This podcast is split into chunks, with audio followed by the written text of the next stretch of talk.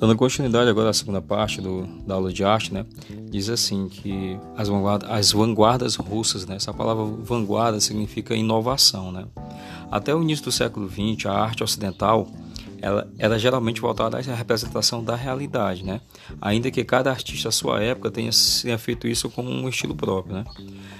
Só que, na, na, na contudo, é, desse período em diante, muitos artistas começaram a questionar esse tipo de representação é, bem como a questionar também a função da arte. Né? Na Europa, vários, vários artistas aderiram a, a, diversos movimentos que acabaram recebendo o nome de vanguarda. Né? Tá? Então, as vanguardas históricas europeias defendiam uma posição experimental para a produção artística baseada na liberdade criativa. Então, a liberdade de criação era, era o ponto, o ponto dessas vanguardas. Né? Até mesmo que se não houvesse essa liberdade, dessa inovação, não, não teria o nome de vanguarda. Né? Entre as vanguardas russas, dois movimentos artísticos são mais importantes. Era o, suprematismo e o construtivismo. Né?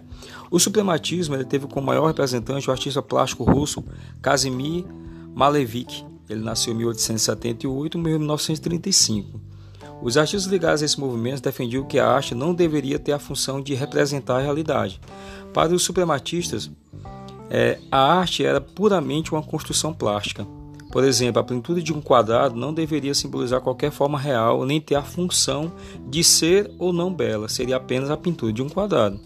No construtivismo, assim como no suprematismo, a arte também não, não deveria representar algo.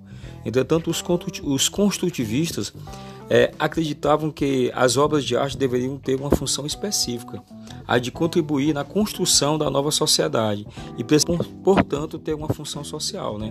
Para os construtivistas do, da vanguarda construtivismo, a obra de arte ela precisava ter uma função social. Né? Muitos artistas engajados é, com os movimentos políticos revolucionários da época, buscando transformações sociais, adotaram as artes, quer dizer, as artes visuais, literatura, teatro, arquitetura, entre outros, entre outras linguagens, né? como um tipo de postura político mais sensibilizada. Nesse caso, a arte ligada à construção da nova sociedade deveria intervir nos comportamentos da vida cotidiana, servindo como um instrumento de transformação.